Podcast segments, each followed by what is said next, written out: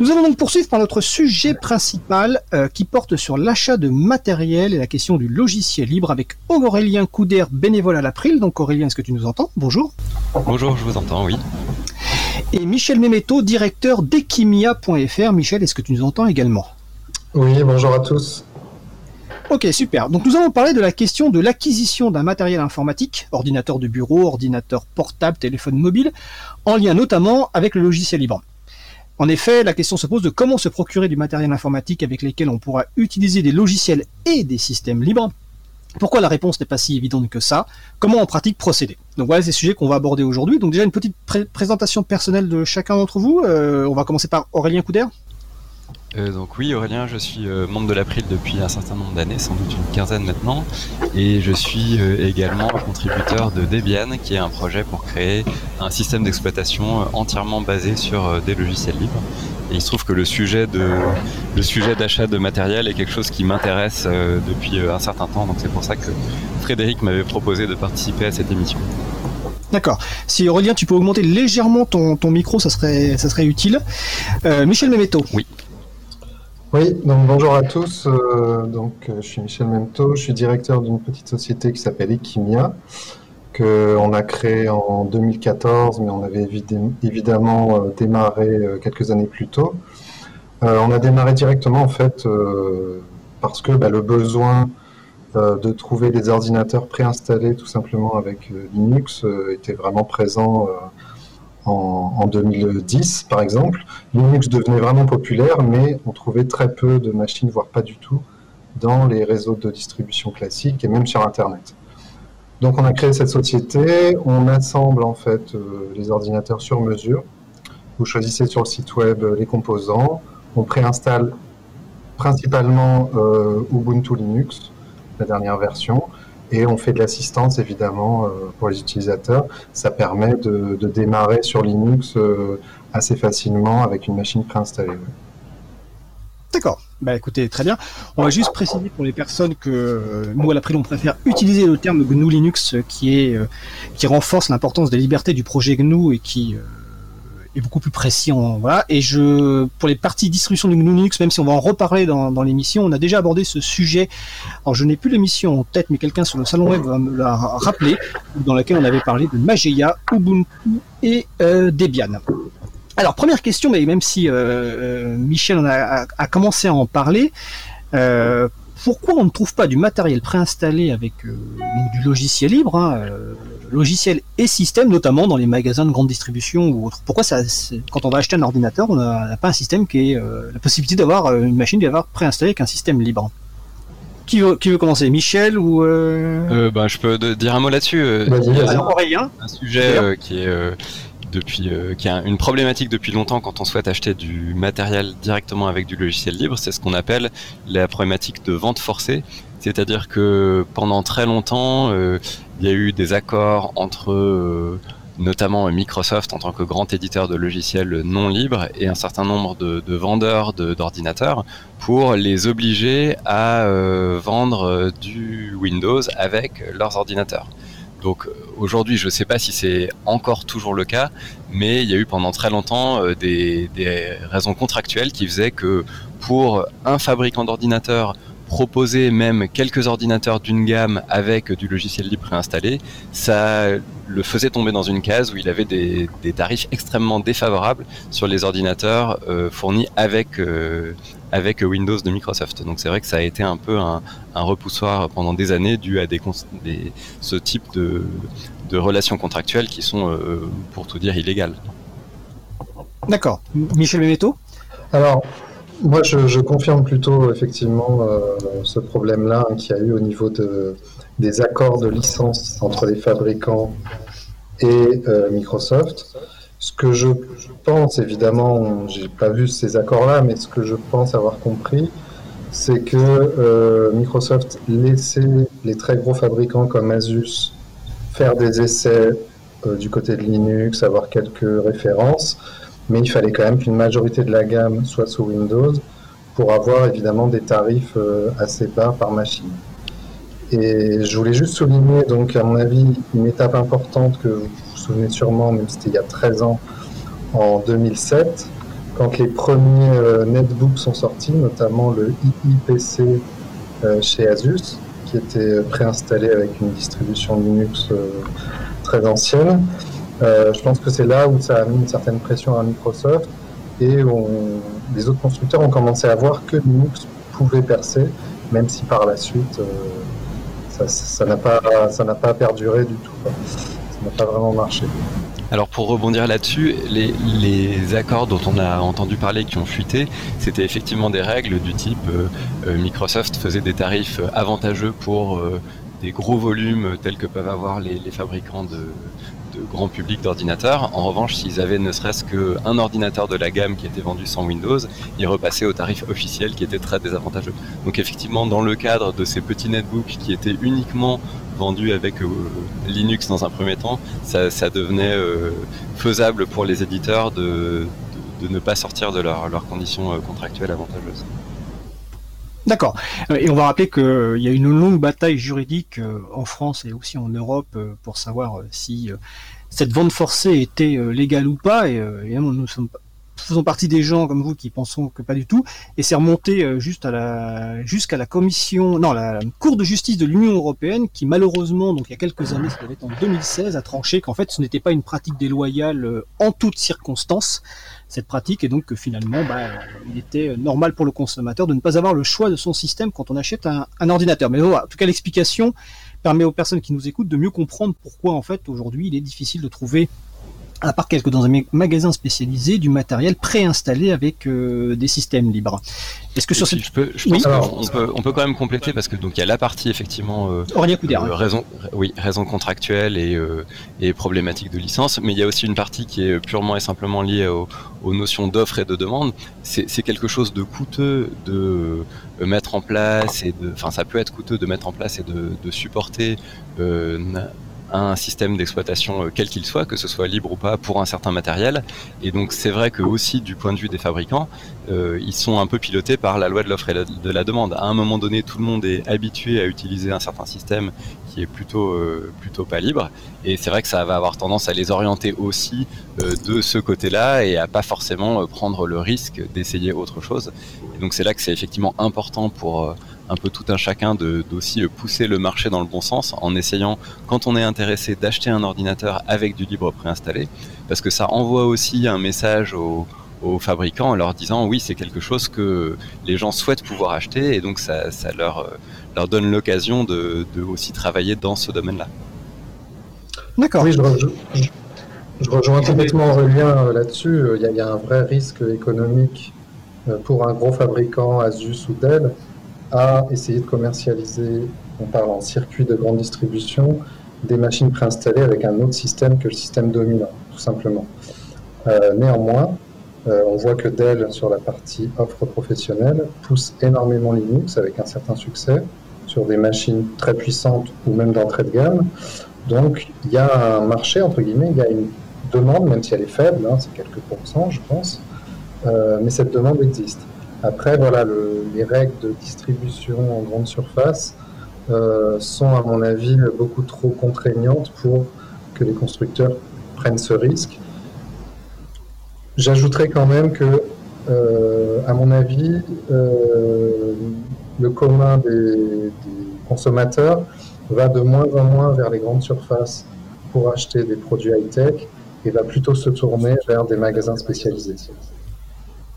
D'accord. Alors on va parler tout à l'heure effectivement des, magasins spécialisés. Euh, le second point que, je souhaitais aborder, c'est que vous essayez d'un petit peu d'expliquer, euh, parce qu'en fait, dans, le cadre de toutes les émissions, on aborde souvent des logiciels libres, notamment grand public, hein, Firefox, VLC, qui sont très simples à installer, qui pour la plupart sont, sont multiplateformes, et donc qui ne posent aucune pas de difficulté. Euh, mais quand on parle d'installer un système d'exploitation libre, euh, tout d'un coup, il y a des difficultés qui surviennent. Est-ce que on pourrait évoquer ces quelques difficultés et les expliquer? Euh, pour expliquer donc voilà aux gens qui nous écoutent, aux personnes qui nous écoutent, quelles sont les difficultés auxquelles elles pourraient être confrontées et comment éventuellement les, les résoudre? Aurélien Couder, est-ce que tu veux commencer? Alors oui, moi ce que j'aime bien faire de, quand on parle de ce sujet-là, c'est un, peu comparer ce qui est comparable. C'est-à-dire que quand on parle de difficultés à installer un, un système libre, il faut voir que quand on achète un ordinateur avec un système non libre préinstallé, c'est pas du tout quelque chose que les gens ont fait eux-mêmes. C'est des ingénieurs qui ont été payés à plein temps pendant des mois ou des années à préparer le système tel qu'il est fourni par le vendeur d'ordinateurs pour que ça puisse fonctionner. Donc il faut voir que l'opération même de euh, prendre un système d'exploitation et le mettre sur une machine, ça peut être quelque chose de relativement complexe.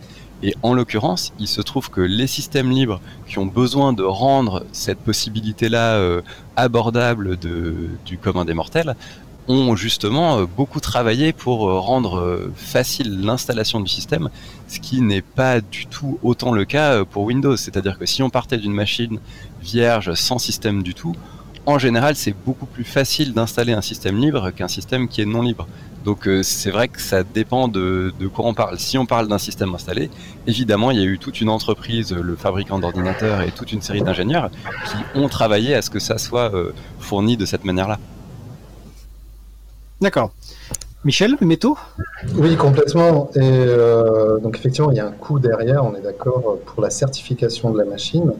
Et il y a un coût qui est assez masqué en fait pour le, support, même sur Windows, le support du constructeur, même si on ne le voit pas forcément, mais euh, quand un utilisateur a un problème euh, logiciel sur Windows, ben, il peut des fois appeler euh, son constructeur, Asus, Lenovo, etc.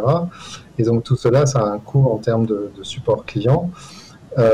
et contrairement à ce qu'on pourrait penser, la charge de support générée par un système libre comme GNU Linux est sûrement plus faible que celle générée par des systèmes comme Windows pour plein de raisons de complexité, etc. donc, je, pense, et j'espère que beaucoup pensent la même chose, que GNU Linux a une, peut percer toujours dans, les ordinateurs grand public. D'accord. Mais par rapport donc au, problème, enfin, par rapport aux problématiques, euh, souvent, quand on parle de la, la, la, question de l'installation de systèmes libres, on parle, euh, est-ce que tu as vérifié la compatibilité avec ta, carte réseau, notamment la carte Wi-Fi? On parle de problématiques ou de questions, en tout cas, de cartes euh, vidéo. Où en est la situation aujourd'hui et quelles sont les, les problématiques et les, et les, solutions? Alors, je vais rebondir pour avoir suivi un peu l'évolution en fait de la compatibilité globale, on, a vraiment énormément progressé depuis 20 ans et on peut dire qu'aujourd'hui la situation est presque idéale, c'est-à-dire que vous achetez un ordinateur très standard, 100% euh, du matériel fonctionnera sur Linux, notamment, il faut le dire, grâce euh, aux fabricants Intel qui euh, participent au projet Linux, qui poussent des drivers avant même de mettre des produits sur le marché. Étant donné qu'Intel a une très grosse part de marché dans les ordinateurs portables, c'est vraiment un plus. Donc, le problème n'est pas tant sur l'aspect euh, compatibilité des périphériques, etc., à part quelques exceptions. Je pense que le problème est surtout sur euh, la démarche pour un utilisateur pour réussir à finaliser son installation euh, sur son ordinateur portable personnel. Aujourd'hui, la seule méthode qui est proposée par les distributions Linux, c'est fabriquer une clé USB, enfin, créer une clé USB avec un petit logiciel, démarrer sur cette clé USB, finir une installation, etc. Euh, jusqu'à récemment, on n'avait pas de moyen pour installer euh, Linux simplement en cliquant sur, une, sur un logiciel, sur Windows, etc. C'était pas vraiment techniquement possible. Là, heureusement, euh, depuis cette année, toutes les conditions sont réunies pour pouvoir le faire. Donc, techniquement, on pourrait euh, créer un logiciel Windows qui, en quelques clics, sans poser vraiment de questions, réussit à installer le GNU Linux sans avoir à utiliser de clé USB, de CD, des choses comme ça. Et je pense qu'une fois qu'on aura terminé ce genre de logiciel, on pourra vraiment euh, voir décoller le nombre d'utilisateurs de GNU Linux. En tout cas, euh, pour compléter, je pense que c'est une opération, si on n'est pas habitué à le faire, qui est intéressante de faire avec des gens qui connaissent et qui l'ont déjà fait. Donc il y a des événements, euh, alors moi étant parisien, je, connais plutôt euh, les, premiers samedis du livre organisés par le groupe d'utilisateurs de, Linux parisien, qui permet de venir avec sa machine si on veut, obtenir de l'aide pour se faire installer un, système d'exploitation libre. Et une partie du sujet, c'est aussi de se faire accompagner pour faire les premiers premier pas et de pas se retrouver forcément tout seul face, à un nouveau système qu'on ne connaît pas et qui est toujours un petit peu différent. Donc c'est vrai que si on a eu l'occasion soit de l'utiliser avant, soit de se faire un petit peu guider, ça aide aussi euh, à pouvoir s'approprier ce, ce nouveau système. D'accord. Et alors, là, on parle de systèmes euh, GNU Linux ou autres. D'ailleurs, les, BSD, les systèmes BSD sont concernés aussi. Euh, il y a quand même la question de savoir si on veut un système entièrement libre, c'est-à-dire qui va jusqu'au euh, pilote de périphérique et notamment bah, ce qu'on appelle les, firmware, c'est-à-dire les logiciels qui sont embarqués dans le matériel. Se pose par exemple la question de la carte Wi-Fi. La carte Wi-Fi est, est un exemple quand même intéressant dans le sens où si on veut vraiment, quand par exemple on installe une distribution comme Debian, à un moment il y a une question qui est posée est-ce qu'on veut installer le firmware qui permet d'avoir accès au Wi-Fi ou pas? Et si on répond oui, on a un firmware qui est installé, mais qui est un firmware privateur. Donc, comment vous, vous gérez ça, par exemple, dans les installations euh, dont tu viens de parler, Aurélien, et puis euh, côté euh, boutique et Kimia, comment vous gérez cet aspect-là? Alors, par rapport à la, question des, des micro-logiciels ou des firmware, effectivement, c'est vrai que plus on va descendre à proche du matériel, plus euh, ça, peut être compliqué de garder intégralement du logiciel libre. C'est facile sur un système qui est pas libre d'installer VLC ou Firefox, comme vous avez mentionné, qui est juste un logiciel libre. C'est un petit peu plus difficile d'installer un système d'exploitation GNU Linux complet euh, sur une machine, et c'est encore plus difficile de s'assurer que l'ensemble de tous les composants qui, vont être capables de faire fonctionner chacun des éléments de votre ordinateur vont tous être libres, les, les fameux euh, micro-logiciels ou firmware dont tu parles. Donc ça, c'est vrai que si on veut avoir la garantie d'avoir euh, l'intégralité des, micro-logiciels qui sont également libres, là il faut un petit peu faire attention à ce qu'on choisit comme matériel.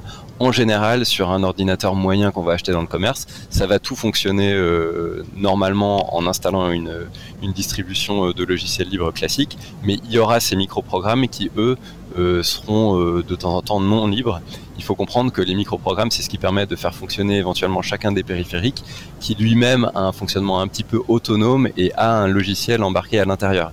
Et ces microprogrammes-là, ils sont distribués de manière plus ou moins facile dans, le, dans la plupart des, distributions GNU Linux.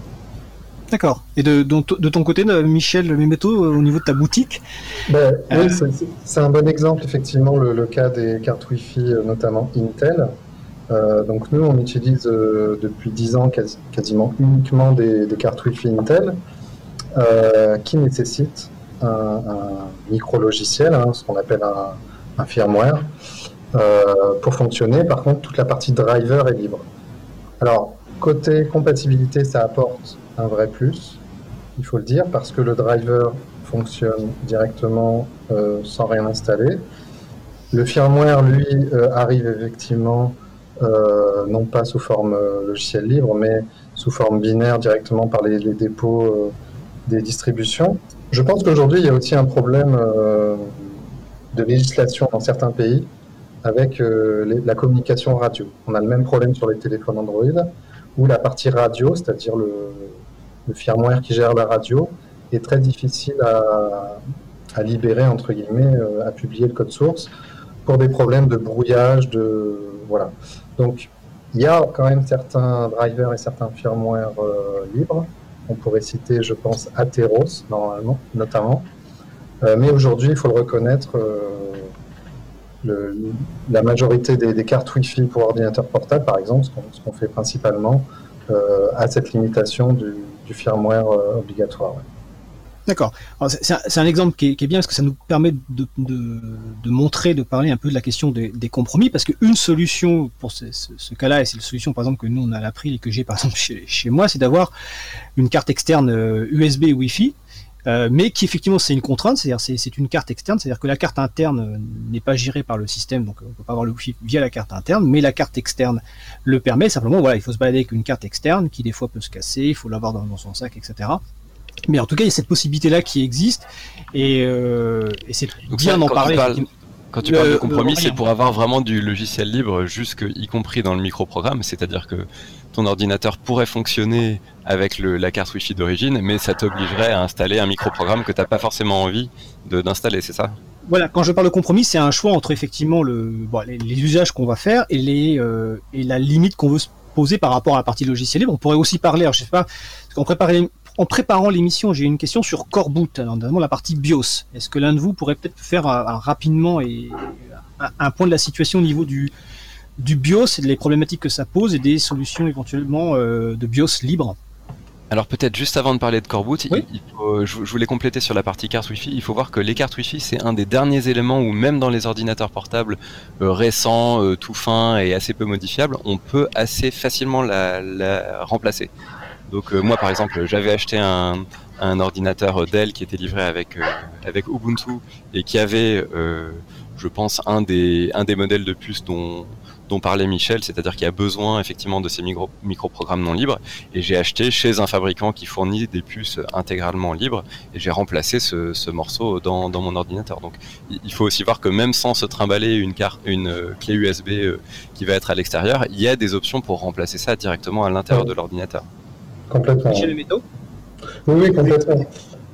Euh, complètement. Après, on en discutera après parce que ça, ça m'intéresse. C'est vrai que nous, on avait fait cette recherche de pouvoir trouver une carte Wi-Fi avec driver libre.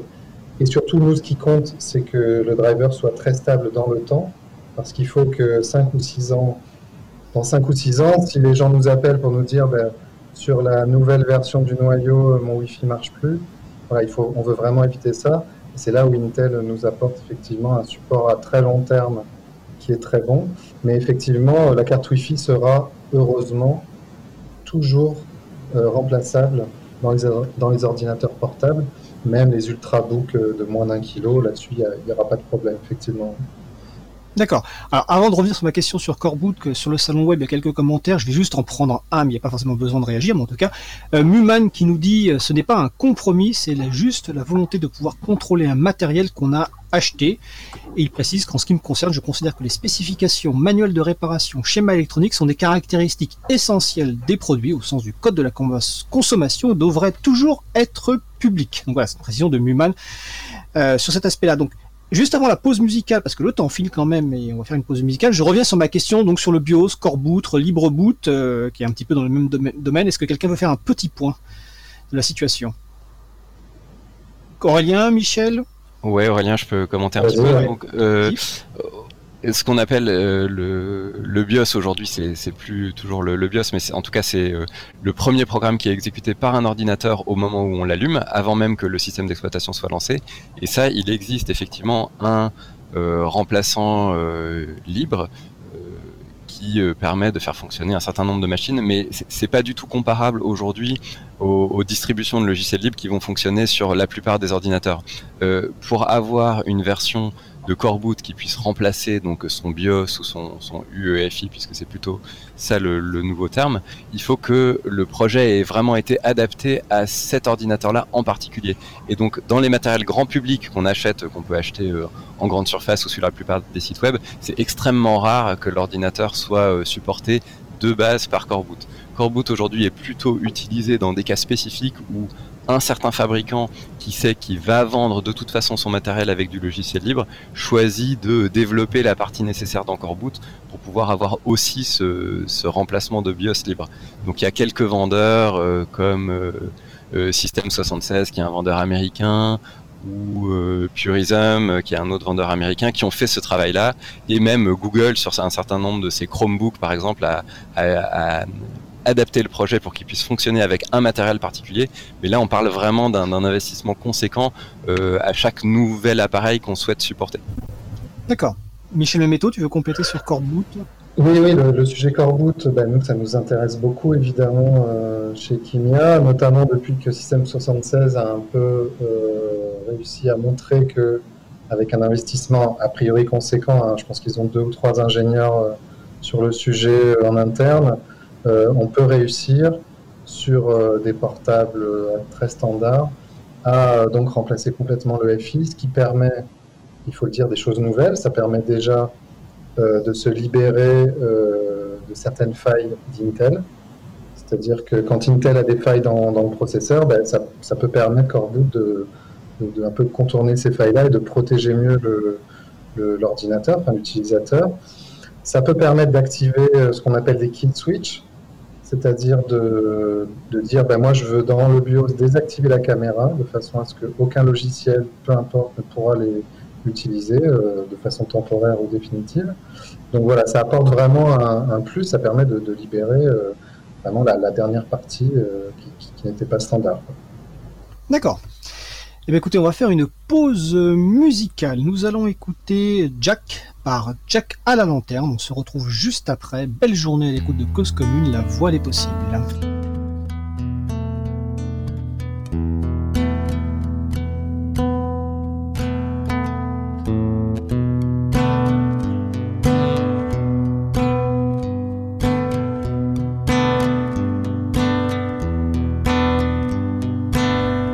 Commune, cause-commune.fm. Choisis mon camp 93.1 Celui des nomades qui foutent le camp. Moins d'un tour de piste m'aura convaincu. Seule la vie d'artiste vaut d'être vécue. Par un beau mât d'ailleurs, montrer le sentier. Disant j'ai horreur tous les métiers. Et vite en l'ivresse d'un satisfait mon cerveau crépite et vit sa paresse comme un feu follet. Sa pensée divague, rivière étoilée coulant sur la vague.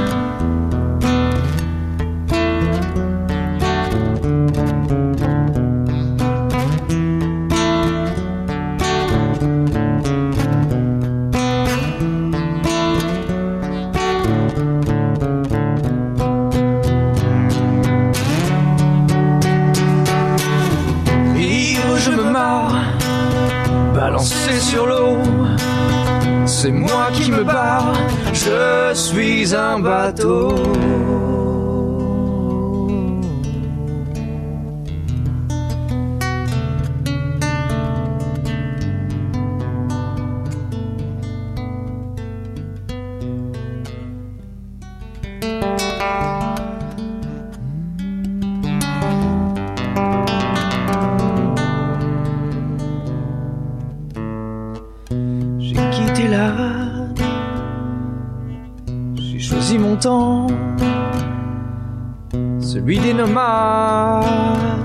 Passeurs de leur temps,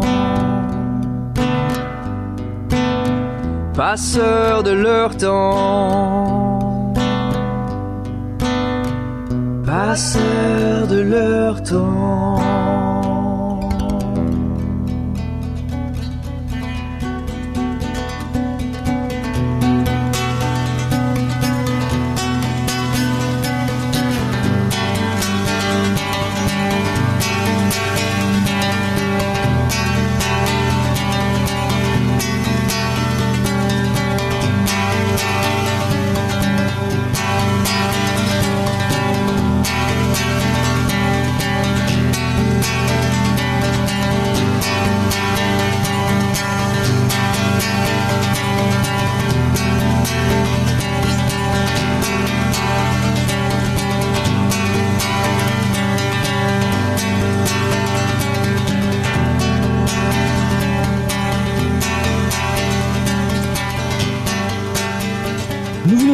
Jack par Jack à la lanterne, disponible sous licence libre Creative Commons, partage dans les mêmes conditions. Vous retrouverez les références sur le site de l'April, april.org et sur le site de la radio causecommune.fm. Vous écoutez toujours l'émission Libre à vous sur Radio Cause la voix des possibles 93.1 en Ile-de-France et partout ailleurs sur le site causecommune.fm.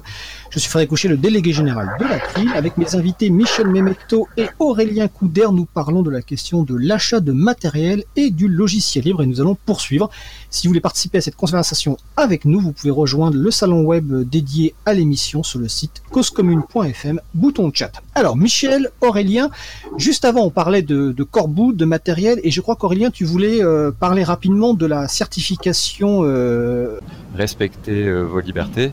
Et ce, cette initiative liste un certain nombre de matériels qui sont disponibles en ayant la garantie qu'ils soient intégralement supportés par du logiciel libre. Alors, ça donne aussi une idée des compromis qu'il faut faire. La liste est relativement limitée, mais typiquement, si on cherche un ordinateur ou on parlait tout à l'heure de cartes Wi-Fi qui soient supportées intégralement par du logiciel libre, on peut se rendre sur le site de la Free Software Foundation, de la Fondation pour le logiciel libre, et on a cette liste de, de matériel supporté intégralement par des logiciels libres. D'accord, le site c'est fsf.org pour euh, Free Software Foundation, donc c'est Respect Your Freedom, donc du matériel qui respecte euh, et du logiciel qui respecte euh, vos libertés.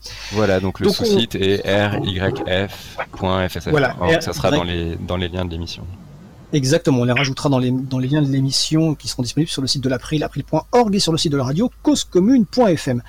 Alors là, on a un petit peu évoqué en théorie et un peu en pratique aussi, mais maintenant on va se mettre dans le cas d'une personne qui nous écoute, hein, une auditeur ou, une auditrice, euh, il y a une porte qui grince, je sais pas qui, mais euh, qui se dit tiens, je vais euh, vouloir me procurer un, matériel avec un, système d'exploitation libre ou l'installer ou me faire aider. Comment elle fait concrètement si elle est à Paris, si elle est à Marseille? Euh, pour trouver un, matériel qui est préinstallé ou pour se faire installer soi-même. Peut-être qu'on va commencer par euh, Michel Memeto qui justement depuis alors euh, une dizaine d'années ou plus d'une dizaine d'années a une boutique. Une dizaine d'années, oui, oui. Ouais, une dizaine d'années, donc une boutique où tu vends du matériel préinstallé. Donc, est-ce que tu peux nous donner un petit peu les, clés pour les personnes qui souhaiteraient eh ben, acheter du matériel chez toi Alors aujourd'hui, bon, il y a deux choses. Hein. On, a beaucoup de de copains enfin, qui font ça aussi en Europe. Hein. Il y a Y, on est très copains avec Y, Système 76 aux États-Unis. Euh, je crois qu'un des gros avantages des, petits assembleurs comme nous, pour euh, un consommateur lambda, entre guillemets, euh, déjà, c'est qu'il va pouvoir choisir ses composants. Il ne va pas être limité par le choix d'un constructeur dans une grande surface qui, par exemple, lui a mis une barrette de RAM, enfin une quantité de RAM très faible vraiment vendre au prix le plus bas, alors que dans 5 ans, il aura besoin de plus de mémoire parce que les, besoins évoluent. Donc, les petits assembleurs comme nous permettent euh, de choisir sa taille de mémoire vive, sa taille de disque, un ou deux disques durs, etc. Et euh, effectivement, de pouvoir euh, avoir un support téléphonique après avoir reçu la machine pour poser des questions très simples comme quel éditeur vidéo me conseillez-vous? Est-ce que mon imprimante sera supportée euh, Qu'est-ce que vous me conseillez comme navigateur en termes de performance pour euh, tel genre d'application? Voilà, des, réponses à des besoins basiques, très simples, qui permettent vraiment d'avoir un, interlocuteur par email ou par téléphone. Je pense que c'est un des gros avantages de passer par des petits artisans comme, comme nous. Et tu vends, euh, donc Equimia.fr, on va rappeler, tu vends à la fois des ordinateurs de, bureau et des ordinateurs portables? Oui, on fait aussi quelques ordinateurs de bureau, mais c'est vrai que la partie principale de l'activité, c'est les ordinateurs portables depuis 5 ans. Tout le monde achète vraiment principalement des portables. On fait aussi euh, beaucoup de professionnels avec des ordinateurs de bureau euh, très compacts, qui sont souvent moins chers que que les propositions de, Dell, enfin des, grands, des grands fabricants. D'accord. Et en région parisienne, euh, Aurélien Couder, quelles sont les solutions? Est-ce qu'on a une boutique comme Equimia en région parisienne? Alors moi j'ai pas connaissance de boutique physique euh, en région parisienne où on trouve facilement des on trouve facilement des, du logiciel libre préinstallé. Euh, il y a une certaine gamme chez le, site euh, en ligne LDLC euh, qui est fourni sans système d'exploitation, donc ça permet au moins de ne pas payer euh, la DIM Microsoft Windows et ensuite d'installer le système de son choix, mais c'est vrai que du coup on rentre pas directement dans le préinstallé. Et après, moi un site que je pourrais recommander, c'est le site tout attaché Linux préinstallé avec des accents aigus qui est en fait une espèce de collection de, vendeurs de matériel avec du logiciel libre installé, enfin donc plutôt d'ordinateurs. Euh, donc on trouve effectivement Equimia parmi les premiers, il y en a un certain nombre d'autres qui sont référencés sur ce, sur ce site-là, linuxpréinstallé.com. Et si pour X ou Y raison on veut regarder du côté d'un grand vendeur, le site public de Dell français aujourd'hui, euh, il y a une il y a un filtre système d'exploitation et donc on peut filtrer les modèles qui sont euh, qui sont disponibles euh, aujourd'hui c'est avec Ubuntu donc on peut aller directement sur le site de Dell aussi et choisir un choisir un ordinateur avec avec Ubuntu préinstallé comme le disait Michel du coup on rentre dans le genre de contraintes qu'on a avec un un, grand assembleur comme Dell, et c'est vrai qu'on a assez peu de choix sur le, la personnalisation du coup de, la machine qu'on va, qu'on va acheter. D'accord. On peut aussi préciser, alors, ils vendent principalement en ligne, mais je crois qu'ils ont un, accès boutique dans le 18e arrondissement de Paris, c'est ordinateur-occasion.com, je crois, je vérifie. Euh, qui vend du matériel euh, recyclé avec notamment une certaine gamme euh, Lenovo et il y en a certains qui sont préinstallés avec des systèmes libres et d'autres qui sont où on peut avoir, je crois, l'ordinateur nu sur lequel on va ensuite pouvoir installer un système. Alors justement, si quelqu'un se dit bah tiens je, ne trouve pas quelque chose de préinstallé ou je vais acheter un ordinateur d'occasion dans une boutique par exemple euh, est-ce qu'il y a des points de vigilance, même si on en a déjà abordé, à avoir avant d'acheter le matériel? Euh, et ensuite, si on veut se faire aider, comment on peut faire? Quelles sont les bonnes pratiques à avoir? Euh, Aurélien Couder. Alors aujourd'hui, euh, je, je, souscris à ce que disait Michel un peu plus tôt dans l'émission. Aujourd'hui, on a la chance d'avoir l'immense majorité des ordinateurs qui seront compatibles avec avec les, les, distributions de logiciels libres. Donc, il n'y a pas, je ne sais pas s'il y a un point de vigilance particulier à avoir au niveau de l'ordinateur lui-même. Un des points qui reste problématique, c'est l'imprimante, mais qui du coup n'est pas, le, pas directement lié à l'ordinateur. Aujourd'hui, ça reste compliqué euh, avec un certain nombre de, de marques d'imprimantes d'avoir quelque chose qui fonctionne sans euh, trop bidouiller. Euh, il y a HP qui depuis assez longtemps a des bons des bons pilotes pour le pour ses imprimantes. Donc c'est un peu le, la solution de facilité si on si on veut avoir la garantie que ça marche. Pour les autres, c'est vrai que ça a tendance à être un petit peu plus aléatoire. D'accord. Michel Bemetto Oui, non, je pense que ça peut être toujours difficile parce qu'il y a certains, comment dire, certains défauts euh, de compatibilité qu'on ne voit pas tout de suite. Par exemple, un ordinateur qui, se met en veille et puis qui, une fois sur deux, va mal sortir de veille, notamment certaines fois parce que euh, justement le programme EFI a été mal programmé. Euh, donc on en revient un peu à Core Boot qui permet de, régler ce genre de problème. Euh, et donc ça peut être difficile effectivement de, s'assurer qu'un ordinateur qui n'est pas certifié pour euh, GNU Linux va bien fonctionner. Maintenant, comme on l'a déjà dit, 95% des ordinateurs maintenant qui sont vendus, tout fonctionne à peu près bien. J'ai envie de dire les cartes Wi-Fi, on en a parlé tout à l'heure, quasiment tous les constructeurs mettent du Intel maintenant. Intel une grosse partie du marché, donc ça fonctionne bien. Euh, reste certains problèmes avec les cartes Nvidia, qui, même s'ils proposent un driver euh, de bonne qualité, peuvent certaines fois, euh, le driver se, désinstalle mal, enfin se réinstalle mal lors d'une mise à jour et on peut se retrouver avec un écran noir, ce qui, quand on est débutant, est très problématique. Oui, tout à fait.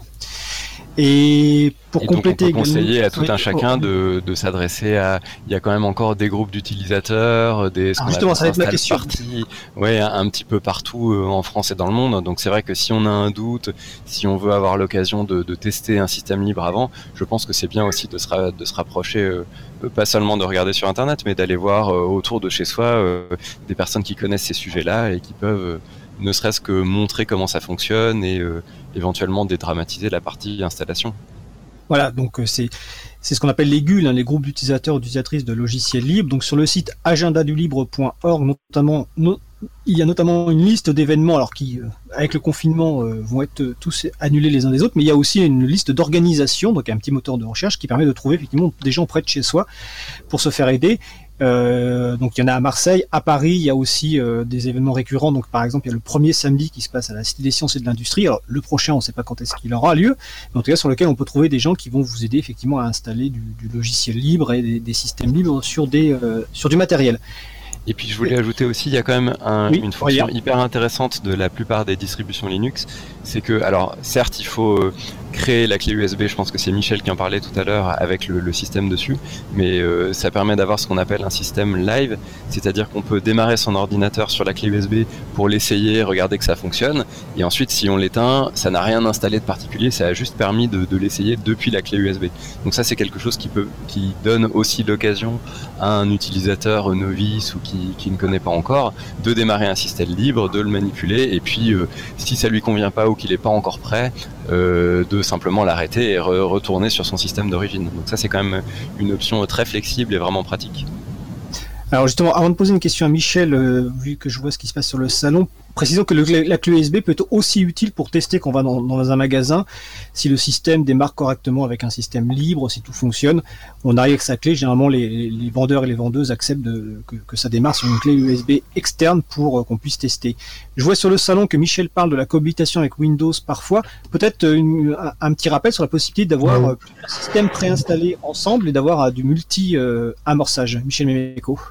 Oui, Euh, dans, dans le cas, donc, dans le cas où une personne a installé, euh, enfin, essaye d'installer Linux à côté de Windows, avec un système récent, donc EFI, euh, on peut se retrouver dans un cas où Windows, par exemple, installe une mise à jour et il écrase l'ordre de démarrage ou la priorité de démarrage, ou même il empêche Ubuntu de, de- de redémarrer correctement. Donc c'est vrai que quand on fait un double boot, euh, on peut avoir certaines surprises. Et je pense qu'il faut voir le double boot comme euh, une période de transition, comme un moyen euh, effectivement de, de pousser Linux chez un consommateur lambda, chez un utilisateur débutant, de façon à ce que bah, dans un deuxième temps, si Windows n'est plus utilisé, bah, il, sera moins nocif effectivement pour, pour ces problèmes de démarrage. Donc attention effectivement à cette cohabitation. Il y a des solutions, etc. Mais on peut se retrouver euh, un petit peu, un petit peu embêté. Ouais. D'accord. Alors le temps file, euh, on a parlé de matériel, on va dire euh, de l'ancien temps, enfin pas de l'ancien temps, encore aujourd'hui, un ordinateur de bureau, ordi- ordinateur mobile, mais aujourd'hui de plus en plus l'informatique c'est sur un, téléphone, hein, ce qu'on peut appeler aussi les, les ordiphones. Donc la question se pose aussi d'avoir des, des systèmes, des logiciels libres sur téléphone mobile. Donc dans l'émission euh, qu'on avait consacrée aux libertés euh, informatiques et la téléphonie, donc à laquelle avait participé Aurélien Couder euh, déjà, on avait parlé de F-Droid, qui est un magasin d'applications libres.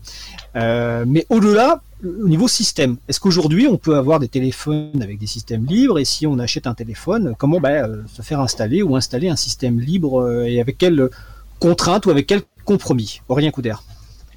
Euh, donc on peut refaire peut-être le parallèle avec ce que je disais tout à l'heure sur les différents niveaux. Donc installer F-Droid et utiliser des applications libres, ça c'est faisable sur, euh, je pense, l'intégralité des appareils Android. Il n'y a pas, y a pas vraiment de contrainte pour ça. Et donc on peut commencer à utiliser des logiciels libres sur son système existant Android en téléchargeant l'application euh, F-Droid qui donne accès à ce, ce magasin d'applications là. Ensuite, on a un certain nombre euh, d'options de, systèmes d'exploitation libres basés sur Android. La, base d'Android même euh, est du logiciel libre, mais aujourd'hui, euh, il y a une partie importante du système qui est ce qu'on appelle Google Play Services. C'est tout ce qui gère Google Play, donc le- les applications Google, leur installation et toute une partie du cycle de vie. Et ça, c'est quelque chose qui est très intrusif et qui est pas libre du tout. Euh, donc quand on dit Android est libre, c'est vrai, mais pas pour toute cette partie-là. Et malheureusement, euh, c'est une partie un peu au cœur de euh, la plupart des appareils qu'on achète aujourd'hui. Donc dire qu'Android est libre dans les appareils qu'on achète sur le marché aujourd'hui, c'est concrètement pas vrai. Il ne fonctionne pas avec uniquement la partie libre. Et donc ce qu'on peut éventuellement faire, c'est remplacer ça par un système libre, donc qui repart de la partie libre d'Android. Et par exemple, il y a le système qui s'appelle Lineage OS, qui supporte quelques dizaines d'appareils qu'on peut installer en remplacement du système d'origine fourni par le constructeur et qui lui peut être euh, intégralement libre. Donc là, euh, comme on le disait pour les ordinateurs, ça demande d'avoir un petit peu de pratique. Euh, si on l'a ja- l'a jamais fait, c'est vrai que ça peut être un peu compliqué et c'est mieux de se faire euh, de se faire assister par euh, par quelqu'un qui l'a déjà fait. Euh, Et euh, Michel, pour terminer, puisque tout à l'heure on parlait des micro-logiciels, aujourd'hui je connais pas de système qui fonctionne sans micro-logiciels euh, propriétaires euh, qui permettent de faire fonctionner un téléphone. Concrètement, on va descendre jusqu'au niveau du, du noyau Linux et de ce qu'on appelle habituellement l'OS, mais ensuite réussir à faire fonctionner toutes les puces de Wi-Fi, GPS, téléphonie et tout ça, ça aujourd'hui ça n'existe pas malheureusement sur le marché avec uniquement des, des micro-programmes libres. tout à fait. Michel Méméto Oui, tout à fait. Ça rejoint ce qu'on disait tout à l'heure. euh, aussi peut-être pour des problèmes de, législation, de tout, ce- qui touche à la radio, aux émissions euh, GSM, etc. Il y, a, toujours un firmware quelque part euh, pour, utiliser le matériel. Alors, donc je reviens sur ce qu'a dit Aurélien. Super, tu as très bien résumé effectivement la situation avec Lineage OS qui, qui vraiment fait un boulot formidable. Et là, depuis l'an dernier, Euh, je pense qu'on a vraiment passé une étape pour euh, amener cet Android libre vers le grand public, donc euh, via le projet ILO lancé par Gaël Duval l'an dernier, qui là arrive vraiment à une, maturité. Donc j'explique juste qu'est-ce que c'est qu'ILO. Donc ILO c'est Lineage OS, ok. Et comme l'a dit Aurélien, aujourd'hui 90% des applications du Google Play Store sur Android ont besoin de, certaines API, cette espèce de couche Google qui, fait que Android aujourd'hui, qui est dans les mains des utilisateurs, n'est pas un Android propre. C'est un Android en fait complètement euh, vérolé par cette couche Google rajoutée. Et notamment, pour expliquer un peu aux gens, cette couche Google euh, rend Google administrateur du téléphone. C'est-à-dire que Google peut à distance faire des choses euh, sans que les gens s'en rendent compte. Donc c'est vraiment important cette, cette notion. C'est pas juste une brique logicielle qu'on peut désinstaller facilement. Non, c'est vraiment une brique euh, qui est complètement inclue dans, dans, le téléphone. Donc je reviens à ILO, qui est donc l'addition de Lineage OS, de MicroG, donc qui est un logiciel libre qui remplace la couche Google avec du logiciel libre, et euh, tout un tas de petits peaufinements des applications préinstallées pour que l'utilisateur lambda, effectivement, il prend ce téléphone, il a l'impression d'avoir un téléphone euh, complètement fini, commercial, avec des services en ligne, euh, etc. Et donc, on peut vraiment concurrencer euh, les téléphones Android Google avec cette offre donc de, logiciels ILO. Et, Michel, est-ce que toi, dans ton magasin, tu vends des téléphones mobiles? Alors pas pour l'instant, hein. c'est vrai que le marché de la téléphonie mobile c'est un peu différent de, l'informatique, notamment parce que ben, les prix sont beaucoup plus bas, les marges sont beaucoup plus faibles, donc il faut vraiment euh, prévoir des gros volumes et avoir potentiellement euh, beaucoup de services clients. Euh, aujourd'hui, on n'est pas encore sur la 1.0, donc sur le projet ILO. on pense que quand le projet aura atteint la 1.0, euh, il sera assez mature potentiellement pour être préinstallé à grande échelle. ILO vend déjà des téléphones avec euh, sa version bêta, des téléphones Galaxy Samsung notamment. mais nous, on estime qu'on n'est pas encore effectivement au stade où on pourrait commercialiser des téléphones avec ce système, sachant qu'aujourd'hui, c'est le seul système qui, pour nous, est vraiment vendable au grand public.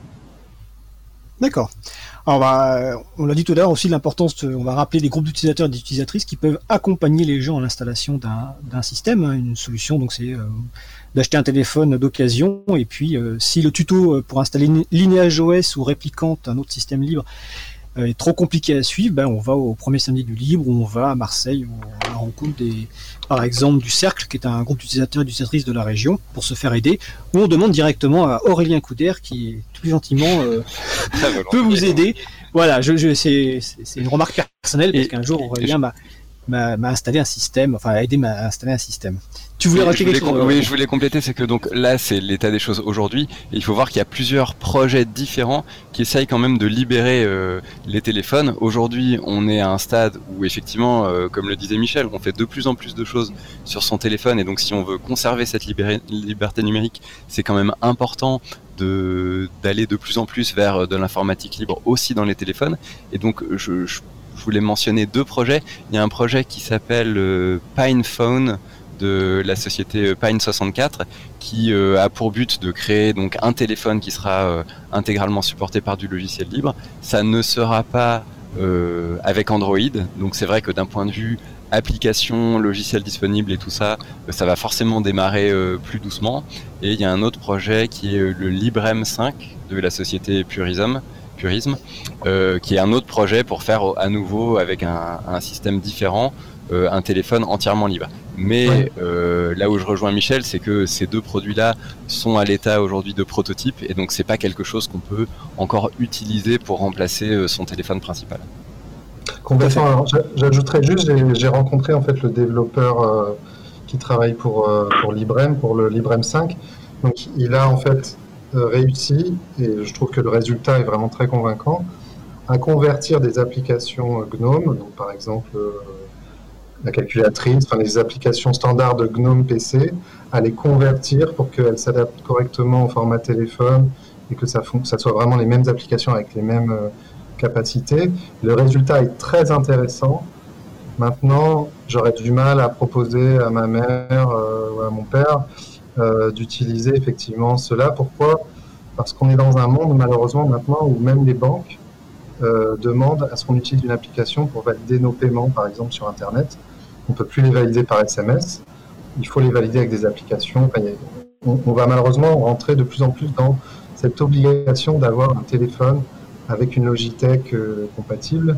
Et c'est là où Android est pour l'instant la, seule option. On va juste préciser que GNOME, c'est un environnement de bureau libre, convivial, très utilisé dans le monde du, logiciel libre.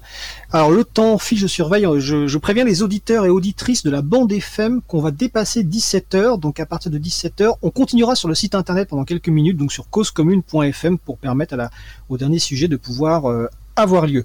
Euh, donc dans les dernières questions, là on a parlé beaucoup du, grand public, euh, mais j'aimerais bien avoir un petit point, même si ça a été fait un peu en introduction, euh, de la situation dans le domaine de l'achat par les, entreprises et les collectivités. Est-ce que la situation est la même? Est-ce que les, entreprises et collectivités peuvent avoir accès à des machines préinstallées ou des machines nues sur lesquelles elles vont ensuite installer du logiciel libre? Quelle est en gros, en quelques minutes, la situation des entreprises et collectivités?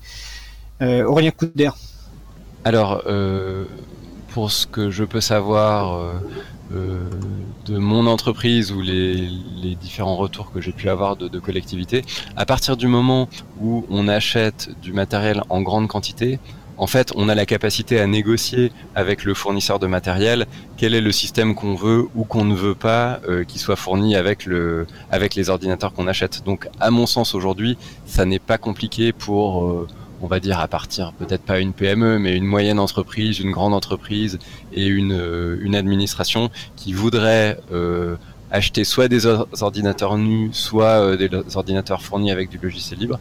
À, mon sens, il n'y a pas de, il a pas de problématique aujourd'hui. De toute façon, les grandes structures, elles ont, que ce soit pour les systèmes libres ou non libres, elles ont des systèmes d'image qu'elles vont réinstaller avec leur personnalisation sur tous les ordinateurs qui vont rentrer dans le dans, euh, dans leur périmètre. Donc euh, je, je pense qu'à ce niveau-là, il y a presque moins de problèmes que pour le grand public qui va acheter une seule machine et pour qui, euh, du coup, bah, c'est pas du point de vue du, du fabricant, c'est pas intéressant de discuter de 1 avec un million de personnes qui vont chacune installer un seul ordinateur, acheter un seul ordinateur. D'accord. Michel Métaux, tu veux compléter? Bah, Juste sur le marché entreprise hein, que tu citais. alors nous, on ne s'adresse pas à des très grandes entreprises, mais on a des PME de, 50, 100 personnes qui vont venir vers nous parce que bah, ils ont un public euh, d'administrateurs système, de développeurs d'applications Android par exemple, euh, donc des secteurs d'activité où euh, avoir un ordinateur Linux, c'est un gain de temps considérable pour travailler plus vite, tout simplement. C'est des gens qui mettraient beaucoup plus de temps à mettre en place leur environnement de développement, de travail sur une machine Windows. Alors sur macOS, c'est un peu différent, mais bon, les, machines Apple sont tellement loin en termes de prix et de, personnalisation du reste que euh, voilà, Linux a vraiment euh, sur PC euh, moyen de percer aussi sur cet aspect-là, cet aspect public développeur. D'accord. Mais écoutez, avant-dernière question, quels sont les éléments clés à retenir de, cette émission en, moins de deux minutes, si c'est faisable? Qui veut commencer euh, ben moi Aurélien, euh, je, dirais, euh, enfin si vous êtes intéressé par un système libre, essayez. Donc soit rencontrez les utilisateurs de logiciels libres près de chez vous, faites-vous une clé USB et essayez sur votre ordinateur. Vous pouvez lancer ces systèmes live sans les installer. Vous pouvez prendre une des grandes distributions type Ubuntu pour tester et faites-vous un avis. D'accord, Michel Métaux ben, moi je crois que on est dans une dans une époque où essayer et utiliser un système libre comme GNU Linux au quotidien, c'est devenu vraiment facile. On n'a plus euh, les problèmes d'application comme il y a 10 ans, où, il fallait, où les applications n'étaient pas compatibles, etc. Aujourd'hui, un bon navigateur sous Linux fera mieux le travail qu'un système propriétaire. Et quand même un point important, euh, parce que c'était un peu tout le thème de l'émission, pour y compris les passionnés ou les gens plus avancés euh, qui se posent la question, c'est extrêmement important d'acheter un ordinateur avec du logiciel libre préinstallé, parce que c'est ça qui oriente aussi le marché, la manière dont les constructeurs voient euh, ce type de client. Et donc c'est vrai que si on est soi-même utilisateur connaisseur et qu'on achète quand même un ordinateur avec Windows préinstallé, on, on ne travaille pas pour pour euh, la cause de, de la généralisation du logiciel libre et on n'aide pas à ce que ce soit disponible pour le plus grand nombre. D'accord. Euh, dernière question, la question bonus. euh, quelle lecture, enfin quel conseil éventuel de lecture, une série ou de podcast aimeriez-vous conseiller aux personnes qui nous écoutent? Alors euh, c'est pas forcément en lien avec le logiciel libre ou un, ou un coup de cœur récent, euh, Aurélien euh, Couder. Alors, euh, donc ça sera euh, un podcast et une chaîne YouTube. Euh, moi, je recommanderais, alors c'est sur des sujets scientifiques tous les deux, je recommanderais euh, La méthode scientifique, qui est l'émission de vulgarisation scientifique de France Culture, euh, qui a des sujets sur tous les thèmes, tous les jours de la semaine, et qui est vraiment d'un très bon niveau et très abordable. Euh, et l'autre que j'aime beaucoup, c'est euh, ça s'appelle Zeste de Science. C'est une chaîne YouTube du CNRS qui présente des découvertes et des avancées scientifiques de manière très humoristique, mais euh, quand même très exacte. Donc je, je recommande vivement. Euh, je connais les deux et je, je, je, je confirme. Euh, Michel Le Méméto, est-ce que toi tu as des conseils de, de ton côté? Alors, euh, ouais, ben, moi j'écoute beaucoup euh, l'émission euh, La Terre au carré sur France Inter à 13h30 tous les jours. Donc, c'est pas du tout euh, dans le monde des logiciels, hein, c'est plus sur le, changement climatique, etc. Mais je pense que c'est vraiment une émission qui, permet de faire euh, la part des choses justement sur ce genre de problème. Bah écoutez, c'est super, on mettra les références sur le site de l'April, april.org et sur le site de la radio causecommune.fm, parce qu'on a cité beaucoup de références, donc nous avons parlé de la question de l'achat du matériel et du logiciel libre avec Aurélien Couder, donc bénévole à l'April, et Michel Méméto, directeur d'Equimia.fr. Mais écoutez, je vous remercie, je vous souhaite de de passer une bonne fin de journée. Parfait, merci à tous. À Merci, bientôt. au revoir. À bientôt. Merci à vous.